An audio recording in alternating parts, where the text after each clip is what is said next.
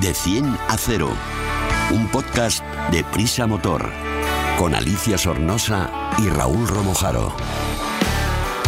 De 100 a 0 es el primer podcast de Prisa Motor, la plataforma transversal dedicada a la automoción del país, AS, 5 días, SER y Huffington Post. El podcast Cero Emisiones. Súbete con nosotros. Hola Raúl, hola, hola Sergio. Hola Alicia, buenas. ¿Qué, ¿Qué tal, tal? Alicia? ¿Cómo estás? Oye, hoy vamos a ver cómo han crecido los coches en la última década y averiguaremos si lo han hecho por dentro tanto como por fuera. Y Sergio nos trae unos datos muy curiosos, como siempre, y esta vez nos va a contar qué coches son los más fiables. ¿Está bien? Está bien, sí. Pues venga, arrancamos. Más que tecnología, más que eficiencia, más que conducción, más que seguridad, más que un podcast de motor. Ayer me subí a un Smart de los nuevos. Ya sabéis que yo tengo uno de los chiquititos, de los primeros, y me llamó muchísimo la atención porque era un coche que nació como un pequeño urbano, un, casi un microcar, y ahora tiene la medida de un turismo normal y corriente. Eso significa que efectivamente los coches van creciendo, ¿no? Está claro, aunque yo todavía no lo entiendo muy bien, a ver si me lo explicáis, porque Raúl, ¿por- ¿cuál puede ser una de las razones para este crecimiento? Pues Alicia, el caso que comentas en realidad, eh, bueno, es que el Smart es un- ahora es un coche es un coche diferente. Nació como ese pequeño urbano que tú también conoces, pero ahora ha cambiado de manos, de propiedad y es un coche eh, muy diferente. Pero eso no quita para que lo que dices sea, sea verdad. Los coches están creciendo eh, de forma considerable, sobre todo en, en- en la última década, 10, 15 años, han crecido de, de forma bastante significativa. Mm, No podemos ya ni hablar, comparar lo que era un utilitario de los años 60 o 70. Ah, un poquito menos, o sea, un Por eso más te actual. digo que eso, eso ya, ya era una cosa eh, descomunal. Pero mira, para que te ponga como un ejemplo muy, muy reciente. El nuevo Kona, el Sí. Hyundai Kona, que ha recibido hace muy poquito, como recordarás, el premio de coche del año eh, de, de Prisa Media, es un, un, un sub, un- uno de los tan famosos sub del segmento B, que eh, mide 4,38 metros. Eso de longitud. Eso en el momento actual, en el 2023. Pues esos 4,38 metros son solamente 3 centímetros menos, o sea, prácticamente nada, que el iX35. Que en su día era un su coche... día, exactamente, era un de subcoche del segmento C. Era un segmento superior y medía solamente 3 centímetros menos. Es decir, un segmento B se ha equiparado con un segmento eh, C de hace tan solo una década. Para que nos entiendan todos los que nos están escuchando, que no sepan, los segmentos es el tamaño del coche. O sea, cuanto, Exactamente. cuanto más letra en el abecedario, más grande Correcto. eh, es. Entonces, correcto. los, Entonces, los ves de antes, Este, en el caso concreto, que la verdad que el Kona es un, es un coche que, que, bueno, yo creo que va a tener bastante éxito precisamente por eso, porque una de sus características es que ahora se ha vuelto un poquito más familiar con este crecimiento. Es casi como un coche de, de un, de un segmento superior hace, de longitud de hace 10 años, pero es que fíjate, eh, los dos miden exactamente lo mismo, un 82 de anchura, con lo cual son idénticos en esa cota, y de batalla, que es la distancia entre ruedas, que al Sí, final es lo que da un poco la, la habitabilidad. Este Kona, por estar diseñado de- más, de forma más avanzada con nuevas tecnologías, es eh, 22, eh, vamos a ver, sí, 22 centímetros, son 2,66 contra 2,44, más grande en distancia de entre ejes que el iX35. O sea que Claro. dentro tiene más espacio que un iX35. es que eso es lo que te iba a preguntar, que los coches por fuera ahora han crecido mucho más, pero ¿y por dentro? Sí, lógicamente eh, va todo en, en consonancia, ¿no? El aumento de las dimensiones exteriores se hace por varios motivos, tampoco es algo, es algo caprichoso.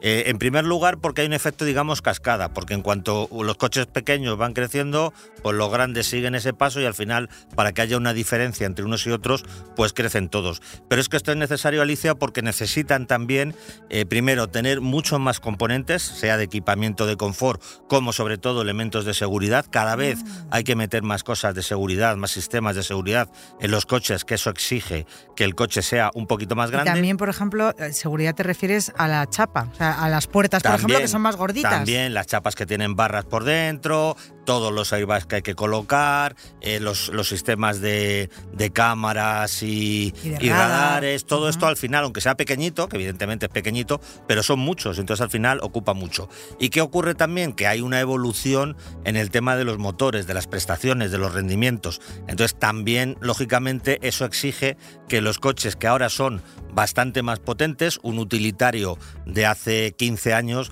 pues un promedio podían tener, vamos a decir una cifra, 60, 70 caballos. Ahora es fácil que tengan 90, 100 o más. Y así en todos los segmentos. Hay, coches del segmento C o, coches un poquito más grandes ya del D que puedes encontrarte, y ya no te digo eléctricos, de 200, 250 caballos. Este aumento de las prestaciones también exige, en aras de la seguridad, que el coche sea un poquito más grande, para que tenga más aplomo, se sujete mejor, más distancia entre eje, más anchura, como decimos, más seguridad. Y todo esto se ha convertido en una escalada de dimensiones que afecta a cada uno de los segmentos. Yo te quiero preguntar entonces otra cosa más, vamos a, a meternos un poco más en el ajo.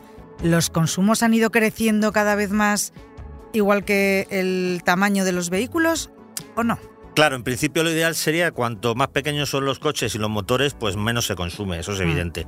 Pero como por todos los argumentos que hemos comentado anteriormente, eh, eso no ha sido posible, los coches son, como estamos viendo, cada vez más grandes en prácticamente todos los segmentos, excepto en el segmento A, que también han crecido, que es el de los más pequeñitos, pero digamos ahí hay menos margen, en todos los demás han crecido bastante. Lo que ha obligado esto a los, a los fabricantes es a esmerarse mucho, a buscar muchas soluciones para permitir que esos consumos no se disparen. Porque como tú bien dices, si haces un coche muy grande, que obviamente cuanto más grande es el coche, más, pesa, pues entonces a partir de ese momento más consume. ¿Cómo han intentado contener esto? Pues como sabemos, tanto los diésel como los gasolinas, las hibridaciones, los híbridos enchufables y por supuesto los eléctricos, lo que están buscando con todo esto es la máxima eficiencia en el consumo de energía, sea eléctrica o sean eh, combustibles fósiles, de manera que este peso eh, no, no, y estas dimensiones no supongan un salto proporcional al que supone esta, esta variación, como decimos, en, tamaño. ¿no? Aún así ya sabemos, que lo hemos comentado aquí en ocasiones, que hay ciudades que ya están incluso planteándose, recuerdas, ¿verdad? París. París, exacto. Planteándose poner limitaciones o impuestos o, condicionar de alguna manera el uso de coches muy grandes, porque ocupan más espacio, e incluso contaminan visualmente, que son mamotretos, por así decirlo. Gastan más el asfalto porque pesan más. son, entonces, todo, todo esto es una tendencia que se ha ido que se ha ido desarrollando en los últimos años. Afortunadamente los fabricantes han conseguido contener los consumos a base de tecnología, pero habrá que ver cómo, cómo evoluciona la cosa. Si con los coches eléctricos urbanos que están por venir, eh, pues quizá ahí las dimensiones sean más reducidas, puesto que se van a dedicar exclusivamente al uso por ciudad, y luego haya otro tipo de coches que sean ya los eléctricos de mayor autonomía, mayor capacidad y mayor potencia, que estos sí tendrán que ser grandes por todo esto que, que decimos. ¿no? Corren mucho, necesitan un buen chasis y luego necesitan mucho equipamiento auxiliar que exige tamaño. Y también es verdad, que hay que decirlo, eh, es evidente, ¿no? Los, los, usuarios, los automovilistas, los clientes, pues al final a la mayoría, no a todos evidentemente, pero a la mayoría, que es el fenómeno sub, un coche grande, alto, poderoso, les da una sensación, primero estéticamente les gusta y segundo da una sensación de, de seguridad e incluso de confort que lleva a los fabricantes a satisfacerla con estos coches más grandes, pero la realidad es esa, ¿no? Que vamos viendo poquito a poquito, quizá de una generación a otra no se nota. El caso este del Kona que hemos mencionado y hemos puesto por ejemplo, como ejemplo, perdón, es que es muy significativo porque ha crecido mucho, eh, pero generalmente son eh, crecimientos más pequeños, pero que si los contemplas a lo largo de dos generaciones, tres generaciones, pues se nota mucho. O sea, que en los coches ha pasado como lo que nos pasa a las mujeres, que los 50 son los nuevos 40 pues ahora el segmento C es el nuevo segmento B. Exactamente. Van, van, van solapándose unos con otros y, y todos mejoramos, que eso es lo importante. Explicamos fácil lo difícil. Hola Sergio. ¿Qué tal, Alicia? ¿Qué ha parecido esto de los coches C que crecen, crecen más y más? Es increíble, ¿eh? Sí, lo que pasa es que en algún punto habrá que poner el límite. ¿no? El límite, eso es. Bueno, hoy nos traes desde el motor.com una información muy interesante que están además saliendo en un montón de noticias, que es los coches que más fallan, los Tesla. ¿Es eso cierto? A ver, yo he visto hasta reels que la gente se muere de la risa, que pasa un señor con un Tesla y se le queda parado y se parten de risa y señalan a la marca como que son los que más fallan. Eh, sí, eh, no tengo yo la, el número exacto de Teslas que han fallado. También hubo uno que se quedó atascado en el, en el cemento hace poco, pero eso fue culpa del conductor, no del Tesla. Eh, es una de las marcas que ha aparecido señalada como una de las menos fiables. Porque, esto, seguro que viene por algún estudio, que eso es lo que... Sí, esto es de ¿eh? lo, de lo que Ah. venía a hablarte. De los coches más y menos fiables, porque es un asunto además que nos que preocupa a cualquiera que tenga un o que quiera comprarse un coche, le preocupa Está la, claro. la fiabilidad. Cuantas menos problemas futuros eh, tenga, mejor, ¿no? Le interesa el precio, le interesa que sea bonito y que no le suponga preocupaciones Que no le vaya a en el costar futuro. un riñón.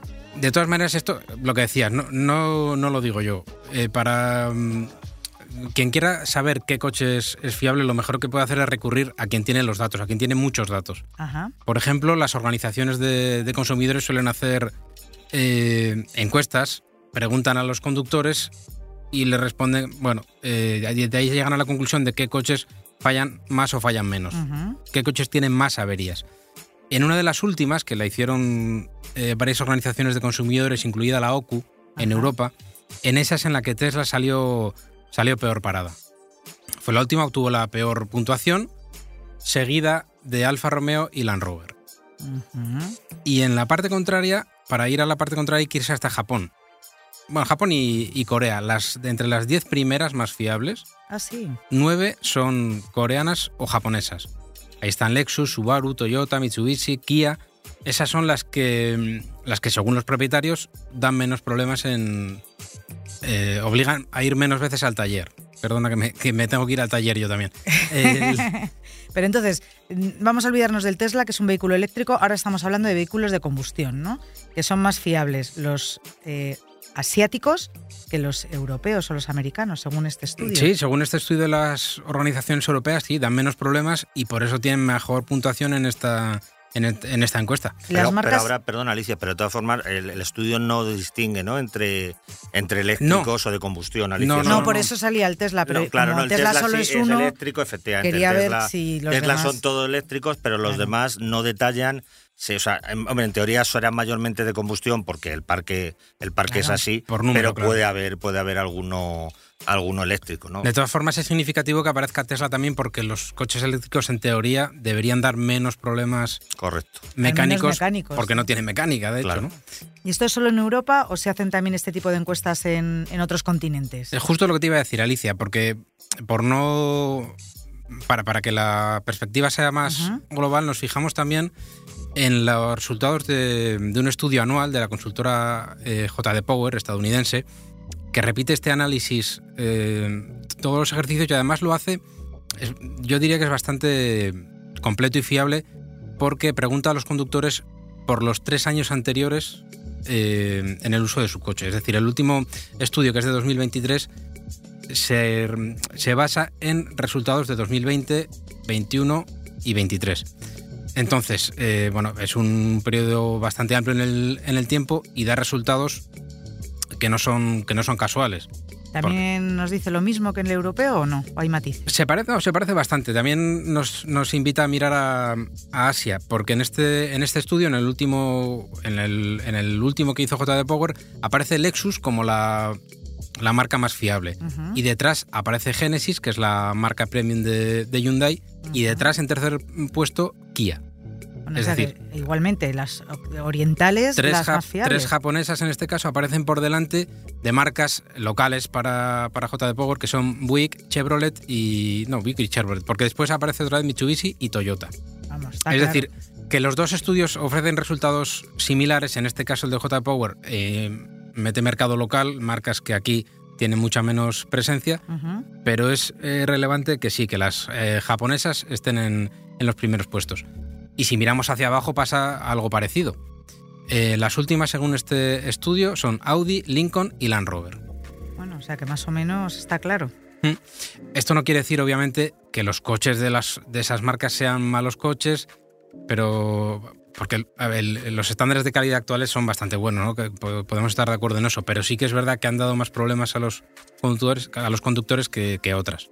Sí, no, es, eh, vamos, aparte de estos estudios que seguramente están, están muy fundamentados, tradicionalmente desde hace, yo diría, casi décadas, ¿no? Los coches japoneses quizá no son tan eh, un equipamiento tan cuidado, ni los interiores de tanta calidad, eh, quizá menos son menos, digamos, emocionales, son muy parecidos en, varios aspectos entre ellos, pero como fiable, la experiencia de, ya digo, de, décadas, ¿no? De usuarios con coches japoneses, la verdad es que son interminables, o sea, son coches que aguantan años, lustros y, siguen funcionando como, como el primer día. ¿no? Es curioso que en las motos mm, parece algo bastante similar. Claro, porque yo creo que es una forma de, entender la industria y la filosofía del producto. Es verdad que quizá en los últimos años esté cambiando porque se deslocaliza mucho de Japón la producción, pero cuando era puramente japonesa, y en algunos casos lo sigue siendo, es una forma de entender el producto. ¿no? Los japoneses mm, viven para, para, su, para sus clientes, para sus productos y fabrican con mucha calidad intentando satisfacerle. Que no digo que los demás no lo hagan, pero es verdad que en el ADN japonés está esto, digamos, más, más interiorizado que quizá que, que en otras marcas, por ejemplo los italianos, ¿no? que es un poco todo lo contrario. Coches muy bonitos, muy deportivos, pero que funciona, ahora ya no es así, ¿no? Pero en su momento, pues acordaos de los problemas que dieron los alfas al llegar en España, los Alfa Romeo, ¿no? Por ejemplo, cuando se empezaron a vender en masa, que eran problemas tras problemas, ¿no? O sea, son formas distintas de entender un mismo, un mismo concepto, ¿no? Quizá los alemanes están más cerca de los japoneses y los franceses están en un término medio, pero yo creo que como concepto de fiabilidad, como bien dices, tanto en moto como en, como en coche, yo creo que los japoneses sí que están un pasito por delante. Y respecto a lo que decía antes, de que esos coches que aparecen por debajo no son, no, no son coches malos y seguro que hay mucha gente, pues yo tengo un Audi que tiene 300.000 kilómetros y funciona perfectamente. Este estudio también tiene en cuenta, eh, ahí, claro, tiene en cuenta averías en general. Y uno de las de los que más número de, de averías reporta son los sistemas de, de infoentretenimiento. Ah, amigo. Claro, que eso puede fallar y no afecta al funcionamiento general del coche que te lleva de aquí a allí igualmente y el motor es perfecto y funciona bien. Pero claro, el estudio también lo tiene en cuenta porque eh, tiene en cuenta la fiabilidad eh, de un modo global. Ajá. Sí, son pasos por el taller por cualquier motivo. Eso es. Y es verdad que la experiencia, incluso nuestra ahora, de utilizar eh, coches de prensa cada semana varios y en presentaciones, es verdad que los sistemas estos son tan avanzados ya, tan sofisticados, que en ocasiones dan más problemas de los, de los deseables, ¿no? Que se para, se pone la pantalla en negro, se bloquea, en fin, es, y aparte es algo que ha democratizado un poco el sector, porque es que le puede ocurrir desde una marca premium, eh, a un Audi, a, a, un, no sé qué decirte, a, a, un Fiat 500, ¿no? O sea, al final, esto de la electrónica es lo que tiene, que es igual para todos y es bueno para todos y cuando hay problemas también son para todos. Pues nada, apagamos el... ¿No? No, que me quiere decir algo más. Venga, ah, eh, dímelo, venga. Te he cortado cuando te ibas, justo. Que es que iba a decir que, que precisamente Tesla aparece también mal puntuada en esta en este estudio de JD Power. No me voy a comprar un Tesla. Iba a decir que íbamos a apagar el modem y encender el modem, que eso lo va a entender la gente más mayor que nos esté escuchando. Pero nada, que no nos compramos un Tesla este año, a lo mejor para el año que viene. Te analizamos un vehículo en de 10 a 0. Hoy vamos a ver rapidito cómo es el Opel Astra GSE, un vehículo, el, Astra, que nació en 1991. Cuenta ya con seis generaciones nada menos. ¿Quién no lo ha conocido ese coche? Tiene nada menos, Raúl, que 30 años. Sustituyó al conocido también Opel Kadett y ha sido el más vendido de la marca. ¿Qué tipo de vehículo es? Pues has definido muy bien, Alicia, de lo que estamos hablando y seguro que también te suena, ya que has hablado tú de los primeros Astras, incluso el Cadet, los GSI, los famosos GSI de, Opel, de, que estaban también en el Corsa, y en este caso es GSE. ¿Por qué la E? Pues lógicamente porque se trata de la sexta generación, como tú bien has dicho, de este modelo y es una electrificada. De ahí viene la letra ah. E de electrificación que pretende eh, mantener un poco el carácter deportivo de aquellos GSI, pero ahora limitando sus emisiones. qué bien. ¿Qué caracteriza a su diseño y carrocería? Pues se mantiene como un compacto del segmento C, con una longitud de 4,73 metros. El diseño, por el contrario, eh, ahora tiene unas formas que son más rectilíneas. A mí me parecen más atractivas, más modernas, quizá un poquito más simple, pero creo que es un coche que al final el resultado que ofrece es bastante convincente en este sentido. ¿Cómo su habitabilidad? Esa sencillez, esta sencillez, perdón, sencillez, que es que esto parecemos que eso no va a Andalucía, la, las S. Esta sencillez Ay, mírale a mi niño, Arma, vámonos. Lo diré, es sencillo por fuera y es sencillo por dentro. Eh, el, eh, es un ambiente muy al estilo alemán, sin alardes innecesarios. Eh, en cuanto a la habitabilidad, pues yo diría que es bastante correcta para un coche de, su tamaño, aunque el maletero sí que sufre por su capacidad debido a las exigencias de los elementos de la electrificación y se queda en 350 litros, que no es precisamente de los mejores de este segmento. ¿Cuál es el equipamiento más destacado? El equipamiento yo diría que ofrece todo lo necesario y, de forma muy funcional. Esa austeridad, cierta austeridad de la que hablamos en su planteamiento general, eh, quizá nos podría hacer pensar que es un coche escaso de dotación, pero no, en realidad no, no, no es así. ¿no? Tiene, tiene un nivel de, acabados como digo, muy alemán, de, de- de buena calidad, y luego el equipamiento está al nivel de un coche de su estilo y precio. No, no falta nada de lo que podamos quejarnos. ¿Qué motor lleva? Aunque si es eléctrico hablaremos en kilovatios. Es híbrido, con lo cual podemos Ajá. hablar de ambas cosas. Se basa en la combinación de un motor de gasolina de unos 6 litros y 180 caballos con otro eléctrico, como ocurre en estos casos de la hibridación, que en su caso tiene 110. Y mezclados los dos, como ya sabemos que nunca se suman las potencias, la combinada llega a 224 caballos, que es una cifra bastante óptima. El motor eléctrico se alimenta con una batería de 12,4 kilovatios horas y en cuanto al cambio es automático de 8 marchas. ¿Cuáles son sus prestaciones y consumos? Que ya me imagino que las prestaciones bastante golosas. Sí, la, la- la velocidad máxima que declara el, el fabricante son 235 kilómetros, que está muy bien, y acelera de 0 a 100 en 7,5 eh, segundos, que también es una cifra bastante óptima para un coche que no es realmente deportivo. La pila que mencionábamos de 12,4 kilovatios hora eh, eh, tiene una autonomía declarada de 64 kilómetros, con lo que la marca homologa eh, como consumo medio en los 100 primeros kilómetros, es decir, hasta que se agote la batería, de 1,1 litros. Lo cierto es que el alcance eléctrico ronda los 50 kilómetros reales, que es una buena cifra. ¿eh? De esta manera, cuando la pila se acaba, el consumo medio que hemos obtenido está sobre los 6,5 litros, que también es un, es un buen dato para, para un coche de este tamaño. Pues venga, arrancamos. ¿Cómo se comporta? Es una versión electrificada, como decimos, pero con algunos matices eh, deportivos. Recordemos esto que hablamos de las siglas GSE como herederas de las GSI.